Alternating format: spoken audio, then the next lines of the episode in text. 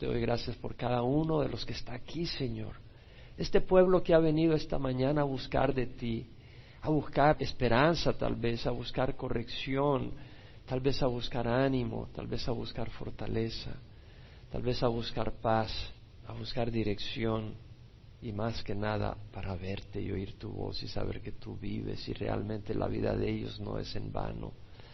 Te rogamos, Padre, de que tú llenes la necesidad de cada uno de los que estamos acá y tu pueblo, Señor, pueda salir contento, gozoso y bendecido, lleno de tu presencia. Te damos gracias, Señor, en nombre de Jesús. Amén. Seguimos con la segunda carta de Pablo a los Corintios, el capítulo 12. Y hemos estado viendo cómo Pablo escribe esta carta y en el capítulo 10 al capítulo 13, Pablo reprende a la iglesia de Corintio, los exhorta fuertemente. ¿Por qué? Porque estaban juzgándolo a él, basado en las apariencias que de acuerdo a ellos era de apariencia física poco impresionante, de una manera de hablar menospreciable, y porque se estaban fijando en la oratoria, en las palabras floreadas que otros falsos apóstoles y obreros fraudulentos estaban usando y estaban cautivando el corazón y la mente de los corintios. Y estos obreros fraudulentos, estos falsos apóstoles, además de cautivar el corazón de los corintios, los estaban desviando de la sencilla devoción y pasión hacia Jesús. Y les estaban introduciendo un evangelio corrupto, un evangelio distorsionado que es otro evangelio Estaban presentando un Jesús distorsionado que realmente era otro Jesús. Estaban siendo motivados por un espíritu, pero no era el Espíritu Santo, era otro espíritu.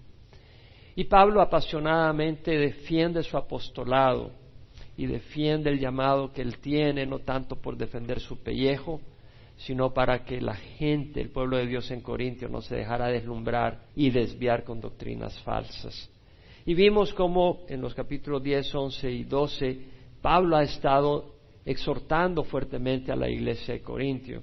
Y continuamos ahora con el versículo 14 sin mayor explicación adicional del trasfondo. Pablo dice aquí, esta es la tercera vez que estoy preparado para ir a vosotros y no os seré una carga, pues no busco lo que es vuestro sino a vosotros, porque los hijos no tienen la responsabilidad de atesorar para sus padres, sino los padres para sus hijos y yo muy gustosamente gastaré lo mío y aun yo mismo me gastaré por vuestras almas. Si os amo más, ¿seré amado menos? Pero en todo caso yo no os fui carga, no obstante siento astuto, os sorprendí con engaño. ¿Acaso he tomado ventaja de vosotros por medio de alguno de los que os he enviado? A Tito le rogué que fuera y con él envié al hermano. ¿Acaso obtuvo Tito ventaja de vosotros? ¿No nos hemos conducido nosotros en el mismo espíritu y seguido las mismas pisadas? Todo este tiempo habéis pensado que nos defendíamos ante vosotros. En realidad es adelante de Dios que hemos estado hablando en Cristo y todo, amados, para vuestra edificación. Porque temo que quizá cuando yo vaya, halle que no sois lo que deseo, y yo sea hallado por vosotros que no soy lo que deseáis que quizás haya pleitos, celos, enojos, rivalidades, difamaciones, chismes, arrogancia, desórdenes. Temo que cuando os visite de nuevo mi Dios me humille delante de vosotros y yo tenga que llorar por muchos que han pecado anteriormente y no se han arrepentido de la impureza, inmoralidad y sensualidad que han practicado. Pablo dice aquí esta es la tercera vez que estoy preparado para ir a vosotros y no seré carga, pues no busco lo que es vuestro, sino a vosotros, porque los hijos no tienen la responsabilidad de atesorar para sus padres, sino los padres para sus hijos. Padres, hijos. Pablo está hablando de sí, del rebaño. Pero vemos el corazón de Pablo. Este era su tercer viaje que iba a hacer hacia Corinto. El primer viaje fue cuando fundó la iglesia en su segundo viaje misionero, donde estuvo 18 meses estableciendo la iglesia, estableciendo no un edificio, sino un pueblo de Dios que le conocía y le adoraba en espíritu y verdad. Esa iglesia fue llena de los dones del Espíritu Santo, pero una iglesia carnal, como hemos visto en la carta primera de los Corintios y en la segunda carta de los Corintios. Era una iglesia que estaba llena de dones espirituales, pero había mucha carnalidad y había poco amor. De hecho, en 1 Corintios 13, Pablo dice, si hablar en lenguas humanas y angélicas, pero no tengo amor, he llegado a ser como metal que resuena o címbalo que retiñe. Se lo dice a una iglesia que estaba llena de dones. Y si tuviera el don de profecía y entendiera todos los misterios y todo conocimiento y tuviera toda la fe como para trasladar montañas, pero no tengo amor, nada soy. Eso fue lo que le tuvo que decir Pablo a la iglesia de los Corintios. Entonces vemos que Pablo está preparado para hacer su tercer viaje. Su segundo viaje lo hizo en su tercer viaje misionero, cuando llegó a Éfeso. Ahí escribió Primera de Corintios. Había escrito una carta anterior que se perdió, no la tenemos. No fue el plan de Dios. Escribió después Primera de Corintios y después de tanto problema, Pablo tiene que hacer un segundo viaje en ese tercer viaje misionero hacia Corintio de Éfeso para traer corrección y aún así necesitaba más corrección y manda una carta que se ha perdido y después escribe cuando ya va camino a Corintio, que este es su tercer viaje y llega a Macedonia, desde Macedonia escribe segunda de Corintios. Y acá Pablo dice, he aquí esta es la tercera vez que estoy preparado para ir a vosotros y no seré una carga. Ya vimos que Pablo no fue una carga económica a la iglesia de los Corintios. No quiere decir que un obrero no es digno de su salario, pero Pablo quería privar a los falsos apóstoles y a los obreros fraudulentos de la oportunidad de compararse con Pablo que realmente estaba entregando su vida por los Corintios. Y Pablo no quería darles oportunidad a estos obreros fraudulentos a compararse porque ellos realmente no se podían comparar, eran falsos apóstoles, obreros engañosos que estaban en, el ministerio por el dinero, por la oportunidad de aprovecharse las ovejas, no por amar a las ovejas. Y Pablo quería mantener ese testimonio de sacrificio y de sinceridad y de entrega. Entonces vemos que Pablo dice, no seré una carga, pues no busco lo que es vuestro Interesante. Muchas veces en las iglesias los pastores buscan lo que las ovejas le pueden proporcionar a los pastores. Pero no era el corazón de Pablo, ni es el corazón de Jesús, ni los pastores que son cortados por el Espíritu del Señor para servirle realmente, llamados. Y Pablo luego dice, no busco lo que es vuestro, sino a vosotros. Qué interesante. Yo a ustedes son los que quiero, dice no quiero su dinero, no quiero su halago, yo lo quiero a ustedes. Y luego dice, porque los hijos no tienen la responsabilidad de atesorar para sus padres, sino los padres para sus hijos. El corazón de Pablo era el corazón de un padre. Les tenía un amor paternal. Un padre, más que servicio obligado e interesado de sus hijos, lo que desea es tener a sus hijos la compañía de sus hijos, el amor de sus hijos y tener acceso a sus hijos para moldearlos en una manera exitosa. Ese es el corazón de un padre bueno. Padre malo no le importa a sus hijos, pero un padre bueno quiere tener acceso a sus hijos. No quiere el dinero de sus hijos, no quiere el halago de sus hijos, quiere el cariño de sus hijos, espera el amor de sus hijos, pero quiere a sus hijos para moldearlos como sabe que debe de moldearlos. Y los padres cristianos queremos tener acceso a nuestros hijos porque queremos moldearlos para que sean siervos de Dios. ¿Por qué? Porque sabemos que un siervo de Dios va a encontrar la plenitud de la razón de su existencia.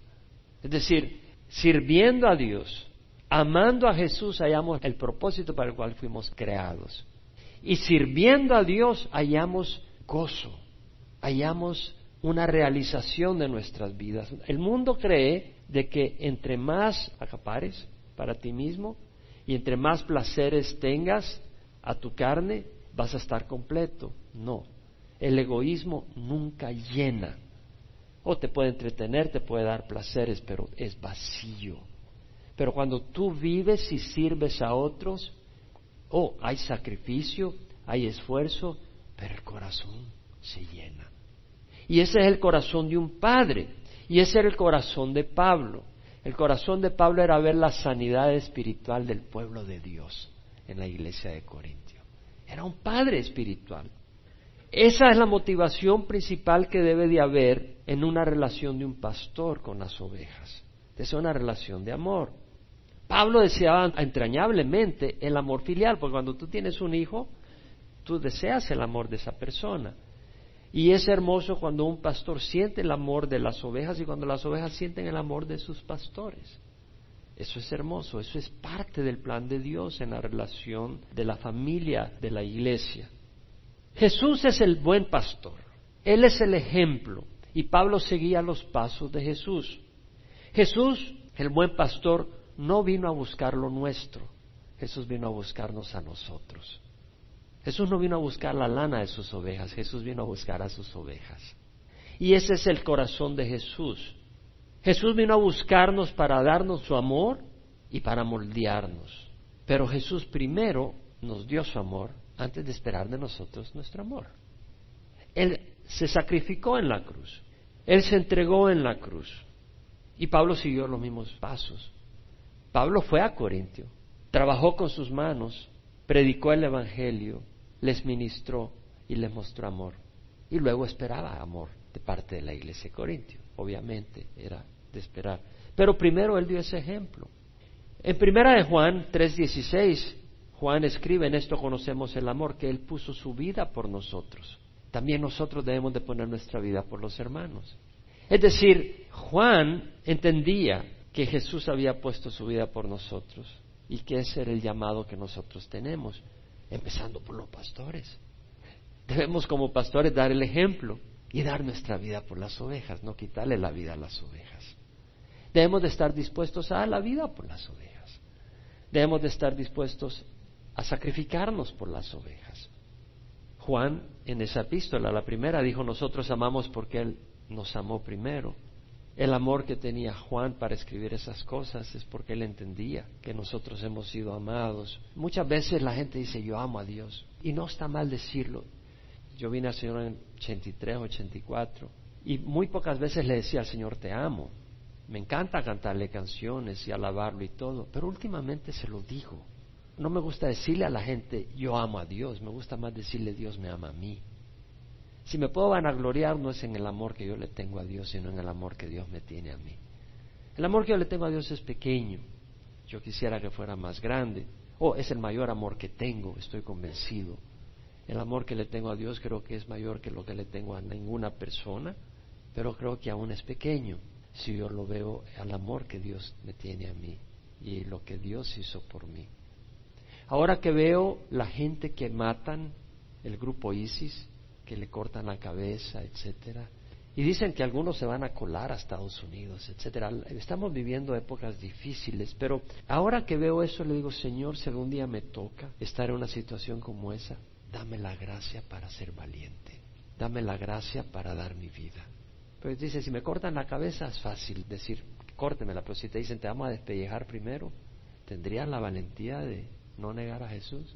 Te vamos a quitar la piel, te vamos a arrancar primero las uñas y lo, Señor, no dejes que jamás te niegue. Ayúdame. Yo quiero ser fiel hasta el fin. Jesús fue fiel hasta el fin. Dios más que sacrificios, Él desea nuestro amor. Me encanta poder decir a Jesús te amo. Lo he hecho últimamente y no se lo he hecho porque lo tengo que decir, lo he sentido. Me pongo a alabar a veces en la casa y de repente digo, Señor, yo te amo. Dios busca nuestro amor. A la iglesia en Éfeso, Jesús a través de Juan escribe y dice el mensaje a la iglesia de Éfeso, le dice esto tengo contra ti que has dejado tu primer amor. Es una relación de amor. Y lo mismo en una congregación. Yo disfruto mucho el cariño de ustedes, créanmelo, más de lo que se imaginan, porque he tenido que sacrificar otros cariños que me han dado la espalda. Y en la iglesia puedo sentir ese amor. En primera de Samuel leemos que dice Dios a través de Samuel, se complace Jehová tanto en holocaustos y sacrificios como en la obediencia a la voz de Jehová.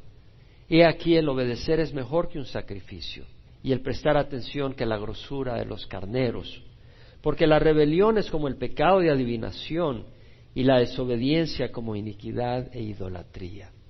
¿Qué vemos acá? Que Jesús a través de Samuel le dice a Saúl, hey, no quiero tu sacrificio, más que tu sacrificio, quiero tu obediencia. Entonces, ¿por qué quiere Dios la obediencia de su pueblo? Porque es en la voluntad de Dios que está la plenitud de Dios para nosotros. Y cuando no obedecemos estamos alejándonos de lo que Él tiene para nosotros, lo mejor. Y eso le entristece al Señor. Y además, cuando estamos desobedeciendo a Dios, que es luz, estamos siguiendo el camino de la oscuridad. Y Dios odia la oscuridad.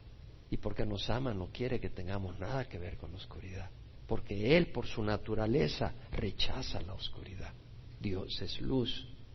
En una congregación, un pastor, si es amado por sus ovejas, espera obediencia.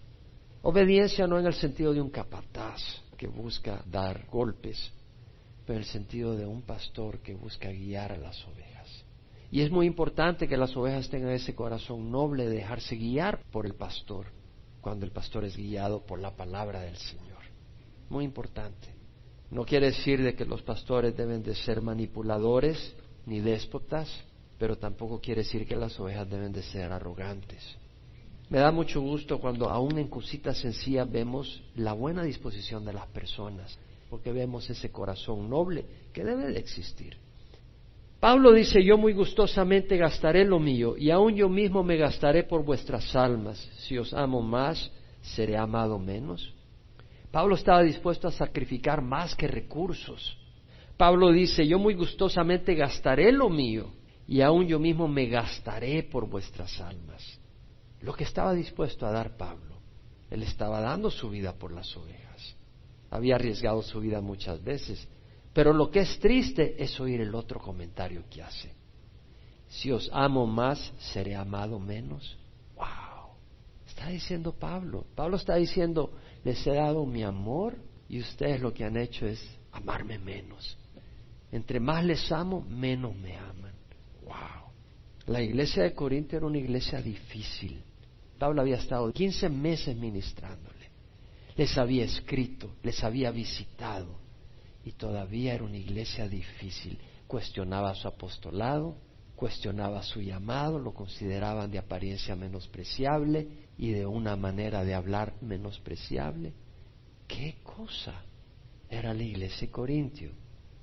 Vemos la paciencia de Pablo que reflejaba la paciencia de Dios y el amor de Dios.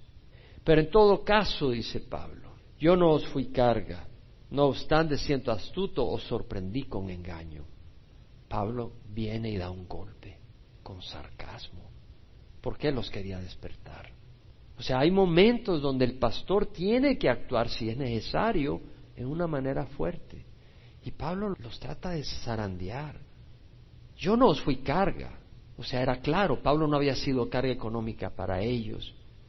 No obstante, siento astuto, sorprendí con engaño, dice Pablo. En otras palabras, claro, como no fui carga, lo más seguro es que de alguna manera en mi astucia tomé ventaja de ustedes a través del engaño. Pablo está siendo bien sarcástico. No uso malas palabras porque eso no le corresponde al, siervo de Dios, pero pudo usar sarcasmo para despertarlos. Y luego dice, ¿acaso he tomado ventaja de vosotros por medio de alguno de los que he enviado? O sea, no he tomado ventaja no solo yo, sino que no he enviado personas, representantes míos, para que tomen ventaja de ustedes, para que los trasquile económicamente o los manipule. A Tito le rogué que fuera y con él envié al hermano. Acuérdese que Pablo mandó la carta que envió después de la primera de Corintios. Cuando estaba en Éfeso mandó esa carta severa que mandó, la mandó a través de Tito. Y si a Tito le rogué que fuera y con él envié al hermano, no identifica el nombre. ¿Acaso obtuvo Tito ventaja de vosotros? ¿No nos hemos conducido nosotros en el mismo espíritu y seguido las mismas pisadas? Y luego dice Pablo en el versículo 19, todo este tiempo habéis estado pensando que nos defendíamos ante vosotros. En realidad es delante de Dios que hemos estado hablando en Cristo y todo, amados, para vuestra edificación. Interesante. Todo este tiempo habéis estado pensando que nos defendíamos ante vosotros. Bueno, Pablo se estaba defendiendo. Pablo estaba defendiendo su apostolado. ¿Qué está diciendo Pablo? Lo que está diciendo Pablo acá es, ustedes creen que lo que nos preocupa es nuestro pellejo, que lo que buscamos es defender nuestra persona por nuestro propio beneficio, porque nos duele que piensen mal y queremos defendernos. No, Pablo no está diciendo eso. Lo que está diciendo Pablo es, nos hemos defendido por el beneficio de ustedes. Y entonces dice, es delante de Dios que hemos estado hablando en Cristo y todos amados para vuestra edificación. Es decir, estamos conscientes de la presencia de Dios. No estamos aquí buscando simplemente salvar nuestro pellejo. Estamos conscientes no de nuestro pellejo, sino de la presencia de Dios y tenemos un temor santo a Dios. Y lo que hemos dicho lo hemos dicho estando en Cristo, guiados por Cristo con un propósito a la edificación de ustedes, su crecimiento y madurez espiritual. Algunos corintios no entendían que Pablo, más que defenderse, quería la edificación de ellos y por eso estaba defendiendo realmente su llamado, para que ellos no se desviaran con doctrina falsa y con las apariencias. ¿Qué rebaño más difícil? Si Pablo se quedaba callado, lo menospreciaban. Y si Pablo se defendía, pensaba que solo se preocupaba por su pellejo. Qué difícil era el rebaño de la iglesia en Corintio. Y Pablo dice, pero temo que quizá cuando yo vaya, halle que no sois lo que deseo.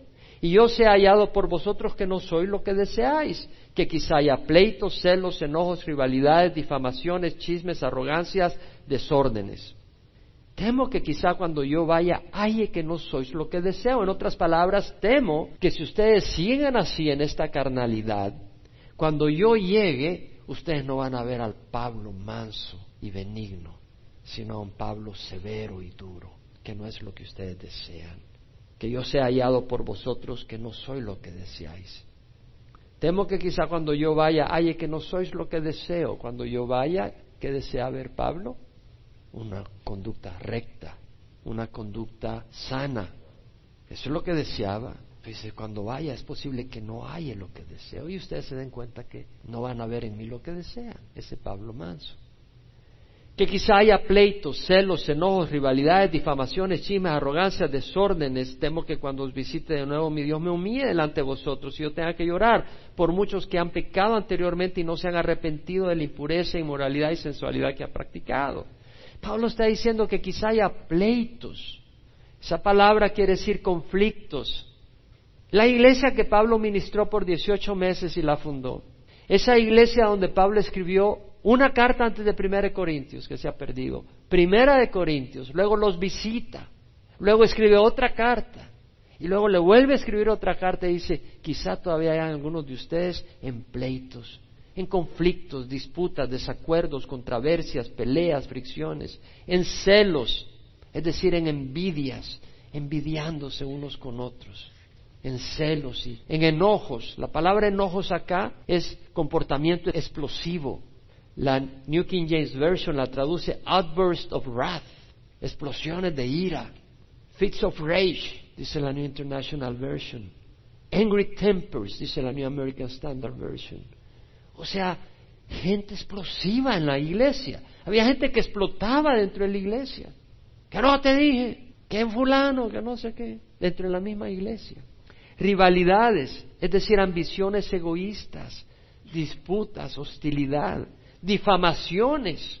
La King James, la New King James Version la traducen backbitings. La New International Version, la English Standard Version, la New American Standard Version traduce slanders. O sea, ¿Qué quiere decir difamar? El contexto acá es hacer comentarios ofensivos y dañinos de alguien ausente, hablar mal de otra persona con el propósito de desprestigiar a esa persona, hacerle daño o a veces bajar la persona para uno sentirse superior. Porque es muy fácil empezar a criticar a la gente para que tú te sientas mejor. Es decir, tal vez tú te sientes que no te aprecian lo suficiente y tú te sientes que no vales como deberías de valer y entonces empiezas a darte valor como aplastando a medio mundo, difamaciones. O algunas personas difaman por entretenimiento morboso. Si se trata de hablar mal de alguien, oye, ¿cuál es la última de esa persona y qué pasó? ¿Y cómo fue la cosa? ¿Y qué? Y así, oh, fíjate, mira. Calumnias, comentarios que dañan la reputación de una persona. Estaba ocurriendo en la iglesia de Corintio. Chismes. La King James y la New King James dice whispering. ¿Sabe lo que es whispering? Susurro. Oh, si lo dijo en susurro, ha de ser verdad. Gossip, whisperings, gossip. King James, New King James dicen whisperings. New International English Standard and New American Standard Version dicen gossip. ¿Qué es chisme? Chisme es una conversación que puede ser verdad, pero lo que estás hablando puede ser un rumor, pero lo que estás hablando son las cosas personales de otro. ¿Qué te importa a ti la vida de otro para estar hablando de todas las cosas de esa persona? Ya viste ese fulano, qué narizota la que tiene. Puro chisme. Arrogancias. La palabra es conceit. New King James, English Standard. New International es arrogance. ¿Qué es arrogancia? Una opinión exagerada de sí mismo. Hablaba con un hermano hace unos días, le dice, ¿sabes qué? A veces el Señor tiene que bajarnos para que sepamos qué somos porque nos creíamos mucho. Y el Señor nos tiene que quebrantar para que sepamos que es la gracia de Dios. Petulancia.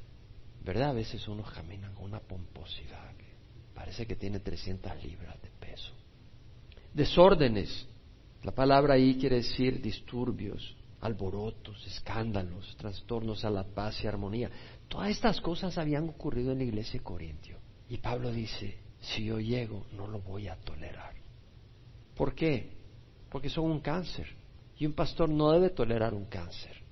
O sea, una persona no debe tolerar un cáncer en su cuerpo.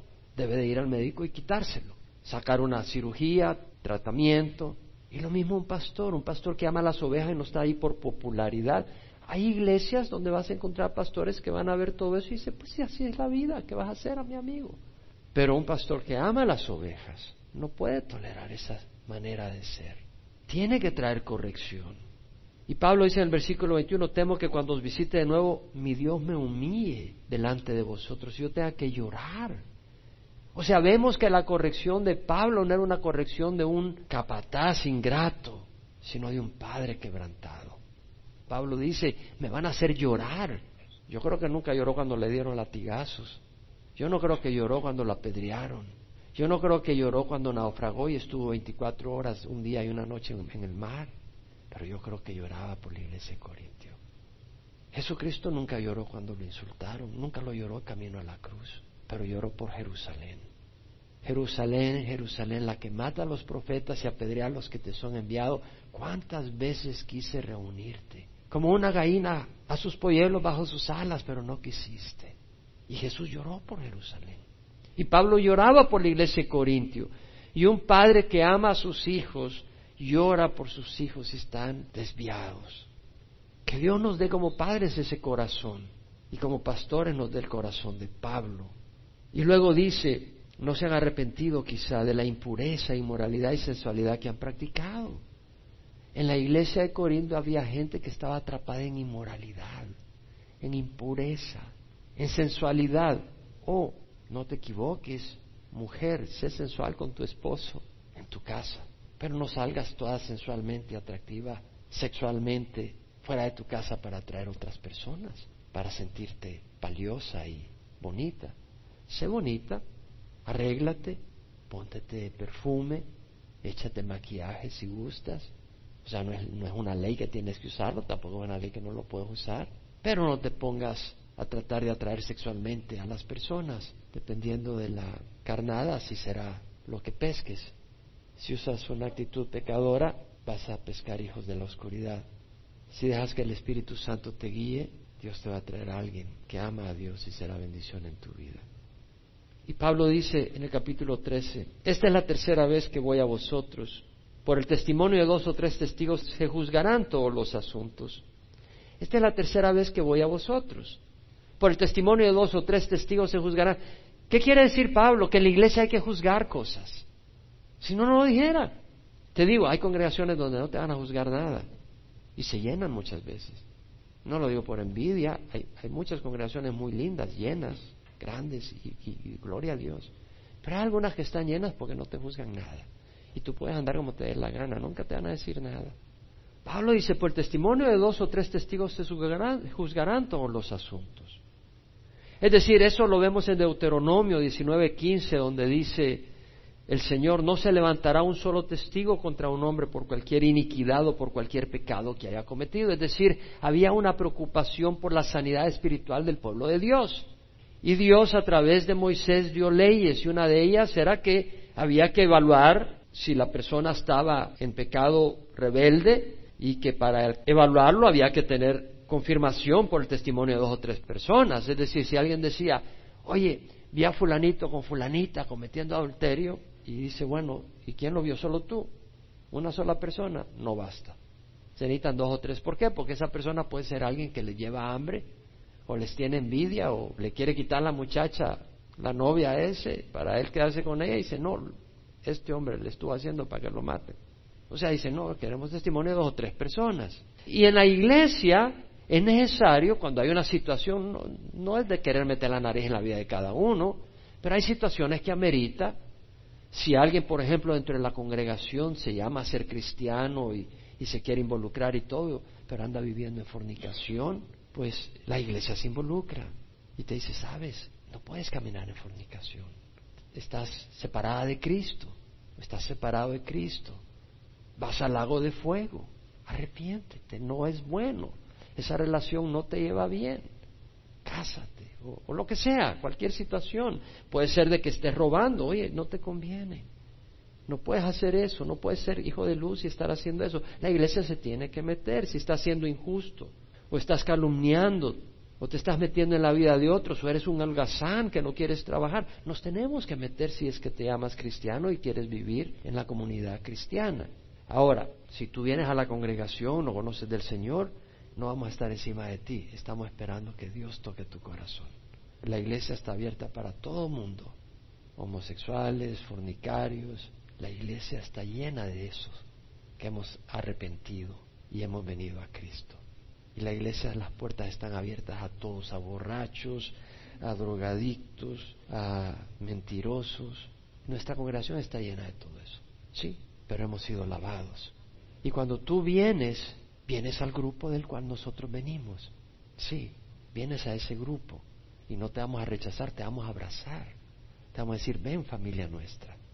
La diferencia es que te vamos a decir, si vienes, qué bueno. Pero si tú sigues acá, y te vemos que sigues y sigues y sigues, pero tú sigues en tu pecado, no puedes decir que eres de los nuestros y seguir mintiendo. No puedes vivir esa hipocresía. No puedes traer el pecado a la iglesia. Y mucho menos entrar a la iglesia para buscar cometer fornicación, ¿verdad? Como decía Greg Laurie, a veces llegaban muchos jóvenes y muchos llegaban solo para buscar jovencitas, ¿verdad? Entonces, bueno, tú puedes entrar así y tener esa actitud, pero tarde o temprano tenemos que ver un fruto verdadero. Cuando yo me meto como pastor, si alguien se queja de algo, o por ejemplo si hay alguna situación y yo lo sé, le digo, habla con esa gente. Pero si no le hacen caso o yo me doy directamente cuenta de una situación, yo hablo con la gente. Ahora, a veces es un conflicto entre personas. Le digo, resuélvanlo entre ustedes. Pero si no lo resuelven, yo le digo, me voy a meter. En serio, ya lo he dicho varias veces, ya lo he hecho varias veces. Y en algunas ocasiones digo, ¿sabes qué? Le voy a pedir a un hermano que se involucre. Y a veces le dicen, no te metas en mi vida. Y yo digo, voy a tener un poco de paciencia, pero sí nos vamos a meter en tu vida, porque no puedes vivir dos vidas con nosotros. No puedes llamarte cristiano y querer vivir una vida de pecado y rebeldía y luego que me digas, no te metas en mi vida. Si estás en esta congregación, lo siento, me voy a meter. Hay otras congregaciones donde no se van a meter en tu vida. Pero Jesús se metió en nuestras vidas y los pastores se meten en la vida de las congregaciones. No de narizones, Sí, no de metidos, sino como un padre amoroso se mete en la vida de sus hijos. Y luego dice, dije previamente, cuando estuve presente la segunda vez, y aunque ahora estoy ausente, lo digo de antemano, a los que pecaron anteriormente y también a todos los demás, que si voy otra vez no seré indulgente. O sea, Pablo lo había dicho, dije previamente cuando estuve presente la segunda vez, el segundo viaje que hizo, que no sería indulgente. Pablo les había advertido. Y aunque ahora estoy ausente, lo digo de antemano a los que pecaron anteriormente y también a todos los demás que si voy, no seré indulgente. Le está advirtiendo. Y luego dice en el versículo 3, 3, puesto que buscáis una prueba del Cristo que habla en mí, el cual no es débil para con vosotros, sino poderoso en vosotros, de hecho, conecta. Lo voy a volver a leer para que tenga el sentido. El 2 y el 3 tienen que conectar. Pablo está diciendo, dije previamente cuando estuve presente la segunda vez y aún ahora estoy ausente, lo digo de antemano a los que pecaron anteriormente y también a todos los demás, que si voy otra vez no seré indulgente, puesto que buscáis una prueba del Cristo que habita en mí, el cual no es débil para con vosotros, sino poderoso en vosotros. Realmente a mí me sorprendió porque cuando estaba estudiando esta sección, el Señor me hablaba mucho y me emocioné por un momento, porque sabía que no era en la carne. Se sabía que el Señor me estaba dando mucha inspiración, pues. Al principio dije, voy a terminar el capítulo, todo lo que queda, pero el Señor me empezó a hablar en estos versículos y, ver tanto. En estos dos versículos me llamó mucho la atención lo que pude ver. Vemos acá que dice, bueno, seré indulgente puesto que buscáis una prueba del Cristo que habla en mí. En otras palabras, si ustedes quieren prueba de que Cristo habla en mí, voy a ser duro con ustedes. ¿Esa es una prueba de que Cristo estaba en él? Sí. Vamos a ver en varias cosas. Hay mucho acá en este versículo. Número uno dice, puesto que buscáis una prueba del Cristo que habla en mí. Y eso me sorprendió, me dejó congelado. La iglesia de Corintio está pidiéndole una prueba a Pablo de que Cristo hablaba a través de él. ¿Te das cuenta? ¿Hasta qué nivel puede llegar en ceguera? Pablo había sido un perseguidor de la iglesia. Pablo había puesto gente en prisión por la fe en Cristo. Pablo había matado, había puesto gente a muerte, había estado en el asesinato de Esteban. Ese era un hombre que había tenido una experiencia increíble camino a, a Damasco. Dios mismo, Jesús, le había hablado. Pablo tenía una integridad y una rectitud increíble. Dios había hecho grandes milagros y señales a través de Pablo. Los corintios mismos al recibir el Evangelio recibieron los dones del Espíritu Santo, dones de lengua, dones de sanidad, dones de profecía, y aún así querían más prueba, puesto que buscas una prueba del Cristo que habla en mí. Y luego me llama la atención que Pablo dice, buscas una prueba del Cristo que habla en mí, no dice a través de mí. ¿Te das cuenta la diferencia en la preposición? Del Cristo que habla en mí. Pablo reconoce que Cristo estaba en él. ¿Te das cuenta? Pablo reconoce que Cristo estaba en él, habitaba en él y hablaba a través de él. Pablo en Gálatas 2.20 dice, con Cristo he sido crucificado, ya no soy yo el que vive, mas Cristo vive en mí. Y la vida que vivo en la carne la vivo por fe en el Hijo de Dios que me amó y se dio a sí mismo por mí.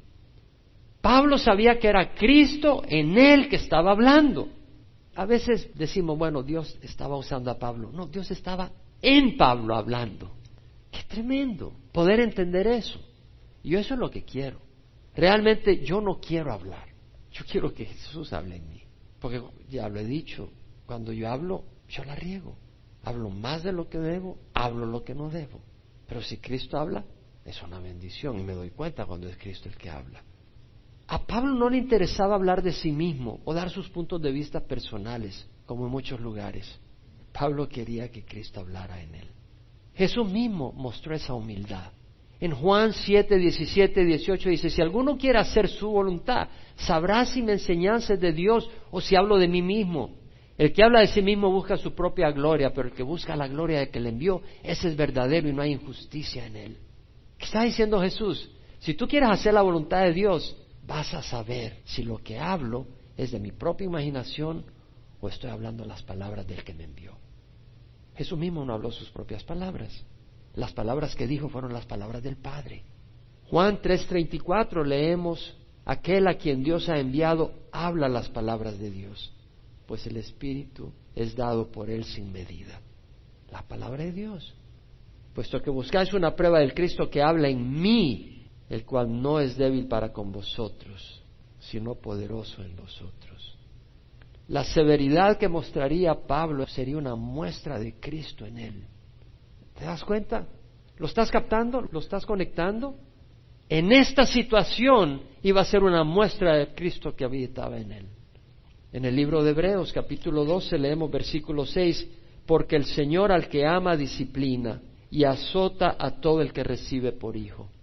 Es por vuestra corrección que sufrís. Dios os trata como a hijos, porque ¿qué hijo hay a quien su padre no discipline? Pero si estáis sin disciplina, de la cual todos han sido hechos partícipes, entonces sois hijos ilegítimos y no hijos verdaderos. Además, tuvimos padres terrenales para disciplinarnos y los respetábamos, con cuánta más razón no estaremos sujetos al Padre de nuestros espíritus y viviremos. Porque ellos nos disciplinaban por pocos días como les parecía, pero Él nos disciplina para nuestro bien, para que participemos de su santidad. Al presente ninguna disciplina parece ser causa de gozo, sino de tristeza, sin embargo a los que han sido ejercitados por medio de ella les da el fruto apacible de justicia. O sea, la disciplina a veces es necesaria, ¿cierto o no? Y el Señor tiene que usar disciplina con nosotros. Y esa es una prueba del Cristo que habita en nuestras vidas. Si nosotros estamos sin disciplina, somos hijos ilegítimos, dice el Señor. Si un padre ama a sus hijos, los disciplina. Y si Dios nos ama a nosotros, vamos a ser disciplinados por Dios. Y si un pastor ama a las ovejas, no se va a cobardar, pero va a dejar que Cristo en él pueda dar palabra de corrección a las ovejas. ¿Podemos decir amén? En 2 Timoteo 3, 16 al 17, Pablo dice, toda escritura es inspirada por Dios y es útil para enseñar, para reprender, para corregir, para instruir en justicia, a fin de que el hombre de Dios sea perfecto, es decir, completo, maduro, equipado para toda buena obra. Entonces vemos que Pablo dice, bueno, buscáis una prueba del Cristo que hable en mí, no seré indulgente. Ahora, interesante que dice, puesto que buscáis una prueba del Cristo que hable en mí, el cual no es débil para con vosotros, sino poderoso en vosotros. ¿Qué está diciendo? Ustedes buscan una prueba del Cristo que habla en mí, que no es débil para con vosotros, sino poderoso en vosotros. ¿Se da cuenta de lo que está diciendo Pablo? Que el Cristo que habla en mí es poderoso en vosotros. El Cristo que está en mí está en ustedes, les está diciendo. El Cristo que habita en mí habita en ustedes, en esa iglesia que era un dolor de cabeza. En esa iglesia, en esos miembros, Cristo habitaba en ellos la gracia de nuestro Señor Jesucristo. ¿Podemos decir amén? Y no solo la gracia de nuestro Señor Jesucristo, sino la gracia de nuestro Señor Jesucristo en toda su dimensión, que implica también el poder de ese Cristo dentro de nosotros, y hablo del rebaño, para mover y hacer cosas grandiosas en nosotros, porque de eso está hablando. No poderoso en nosotros para destruirnos, sino poderoso en nosotros para transformarnos. En Romanos 16, 25, Pablo dice, aquel que es poderoso para afirmaros conforme a mi evangelio y a la predicación de Jesucristo. Dios es poderoso para afirmarnos en la fe. ¿Quién de ustedes es débil? ¿Quién de ustedes necesita que Dios lo afirme en la fe? Mira lo que dice, Él es poderoso para afirmaros. En Efesios 3:20 dice, aquel que es poderoso para hacer todo mucho más abundantemente lo que pedimos o entendemos, según el poder que obra en nosotros. ¿Y qué tan grande ese poder? Resucitó a Jesús de la muerte. Ese es el poder que está en nosotros. En Efesios 1, versículo 18 al 20, Pablo dice, mi oración es que los ojos de vuestro corazón sean iluminados, que puedan ver para que sepan la esperanza de su llamamiento. Tenemos un llamamiento grandioso, mucho más grande de lo que podía tener yo en mi carrera o el que tú puedes obtener en cualquier profesión. ¿Cuáles son las riquezas de la gloria de su herencia en los santos? Una carrera en este mundo te puede dar prestigio, te puede dar dinero, no se compara con la gloria venidera. ¿Quién puede decir amén a eso? ¿Y cuál es la extraordinaria grandeza de su poder para con nosotros los que creemos? La fe es base para esa vida de poder. Conforme a la eficacia de la fuerza de su poder, el cual obró en Cristo cuando lo resucitó de entre los muertos y lo sentó a su diestra en los lugares celestiales. Ese es el poder de Dios. Resucitó a Cristo y ese poder es eficaz, pero para poder tener acceso a ese poder se requiere fe, fe en el Señor. Y Pablo en Filipenses dice, estando convencido precisamente de esto, que el que comenzó en vosotros la buena obra, la perfeccionará hasta el día de Cristo Jesús. Es la promesa del Señor. Podemos darnos una vacación, nos van a caer palos, pero si somos sabios y regresamos y ponemos la fe en Él, ese poder obra en nosotros poder que Pablo reconocía y por eso dice, buscáis una prueba del Cristo que habla en mí, el cual no es débil para con vosotros, sino poderoso en vosotros. Tenía poder Jesús y lo tiene ahora. Y Pablo hace referencia a ese poder en ellos. En Gálatas, Pablo dice, hijos míos, por quienes de nuevo sufro dolores de parto, hasta que Cristo sea formado en vosotros. Dolores de parto, dice Pablo. Nunca creo que dio a luz Pablo físicamente, pero creo que emocionalmente sufrió tanto como una madre puede sufrir dando a luz. En Romanos leemos que dice Pablo que para los que aman a Dios todas las cosas cooperan para el bien, a los que son llamados conforme a su propósito, que Él de antemano nos conoció y nos predestinó a ser hechos conforme a la imagen de su Hijo, para que Él sea el primogénito entre muchos hermanos.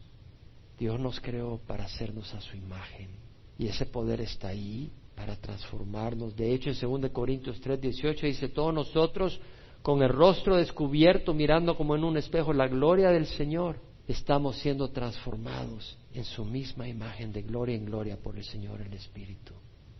Y vamos a terminar el versículo 4, porque ciertamente Él fue crucificado por debilidad, pero vive por el poder de Dios. Así también nosotros somos débiles en Él, sin embargo, viviremos con Él por el poder de Dios para con vosotros. Voy a desarrollar este versículo. El que sigue es tremendo, así como el resto, y por eso no lo voy a terminar hoy este capítulo. Hay mucha carne en lo que sigue. Pero quiero desarrollar el versículo 4 porque tiene mucho también. Él fue crucificado por debilidad. Está diciendo que Jesús fue débil. ¿Te das cuenta? Él fue crucificado por debilidad. Hmm. Ciertamente, Jesucristo fue débil. Él creó el universo. ¿Qué dice Juan? En el principio estaba el verbo, el verbo estaba con Dios y el verbo era Dios. Él está en el principio con Dios, todas las cosas fueron hechas por medio de Él y sin Él nada de lo que fue hecho fue hecho. Jesús es poderoso, pero Jesús fue débil. Efesios 2, versículo 5.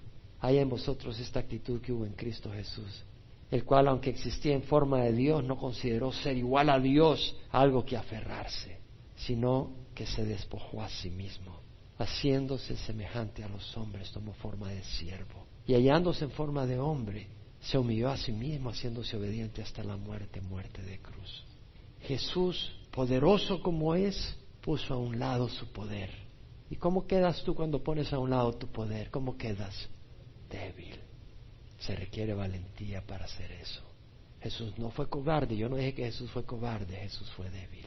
Dejó su poder a un lado y se volvió débil. Ninguno de nosotros nos gusta ser débil. Él puso a un lado todo su poder y se hizo débil para dejarse crucificar. Nuestro Jesús se hizo débil, porque cuando su voluntad decía, no quiero beber esta copa, Él rindió su voluntad, no resistió. Algunos resisten a Dios, son fuertes, resisten a Dios, pero como un vaso de barro un día serán quebrados en mil pedazos. Jesús se hizo débil y fue quebrado en la cruz, y Dios lo levantó con poder y lo ha restablecido al poder que tenía antes. Pero se hizo débil por amor a nosotros. Y dice, vive por el poder de Dios. Así también nosotros somos débiles en Él. ¿Qué quiere decir nosotros somos débiles en Él? Que cuando estamos en Jesús hemos rendido nuestra voluntad, así como Jesús rendió su voluntad. Y ya no somos arrogantes y ponemos resistencia a la voluntad de Dios, sino que somos débiles. ¿Qué quiere Señor? Ahí voy, Señor. No ofrezco resistencia. Tengo que dar mi vida, doy mi vida, Señor. No ofrezco resistencia. Me tengo que privar de estos placeres, me privo de estos placeres. No ofrezco resistencia. Me he hecho débil. Y si nos identificamos con Jesús, eso tiene que ocurrir. Pero si nos identificamos con Jesús y nos hacemos débiles, un día reinaremos con poder, con gran poder. Romanos 6, versículo 3, Pablo dice, ¿no sabéis que todos los que hemos sido bautizados en Cristo Jesús hemos sido bautizados en su muerte? Es decir, en el bautizo hemos dicho, Señor, yo me identifico con Jesús, he decidido morir al pecado, he decidido no ser fuerte en el pecado, sino morir al pecado. Por tanto, hemos sido sepultados con Él por medio del bautizo para muerte, así como Jesús fue sepultado, en el bautizo decimos, Señor, así yo me identifico con Jesús, Hemos sido sepultados con Él por medio del bautizo para muerte, a fin de que como Cristo resucitó entre los muertos por la gloria del Padre, así también nosotros andemos en novedad de vida. Entonces, al resucitar, al salir del agua, estamos diciendo, así como Jesús resucitó, yo ahora vivo una nueva vida. Pero también representa el poder de Dios que nos va a resucitar físicamente un día. Pero ese mismo poder tiene poder antes de que ocurra eso para hacernos vivir una nueva vida ahora. Ese es el poder del que habla Pablo. Eso es lo que está diciendo en segunda de Corintios, capítulo 13, cuando dice, así también nosotros somos débiles en Él, sin embargo viviremos con Él por el poder de Dios para con vosotros. Creo que también tiene la insinuación de que Pablo, al haber sido crucificado con Jesús, en el sentido de haber dado su vida a Jesús y entregarle su vida, él ahora vivía en una nueva vida y tenía poder para ministrar a la iglesia de Corintios con el poder de Dios, no con el poder de las apariencias. Porque dice, viviremos con Él por el poder de Dios para con vosotros. Es decir, Pablo vivía una nueva vida y en Cristo tenía un poder de Dios a favor de los corintios. No hay cosa más hermosa que seguir a Jesucristo. No te dije que es una vida sin problemas, pero es una vida llena y es una vida fructífera, es una vida de bendición. Cuando tú termines el camino en esta vida, ¿cómo quieres ver tu caminar? ¿Una vida donde fuiste luz en este mundo siendo un instrumento de Dios? ¿O una vida donde fuiste parte de las fuerzas de la oscuridad, confundido, haciendo daño y siendo dañado, sin propósito, vacío cuando llegues a la meta y tal vez camino al lago de fuego? Si tú tienes que ponerte en orden con Dios, yo te invito a que hoy lo hagas. Que hoy le digas al Señor, perdóname. Y dile, Señor, quiero ponerme en orden. Y si nunca has recibido a Cristo, se trata de Cristo, no se trata de una organización o una denominación. Yo te invito a que hoy le digas a Jesús, entra en mi corazón y dirige mi vida. Y si tú has estado en pecado y lo recibiste antes, aprovecha esta oración para renovar tu fe en el Señor. Y pide al Señor ayuda, Él te va a ayudar, pero hazlo de corazón, a Dios nadie le engaña. Ora conmigo, Padre, te ruego perdón por mis pecados. Creo que Jesús murió en la cruz y que su sangre es preciosa y suficiente para pagar cada uno de mis pecados. Quiero seguirte, quiero caminar contigo. Dame tu Espíritu Santo para rechazar el pecado y caminar en la luz. Quiero caminar contigo. Gracias, papá. Te lo ruego.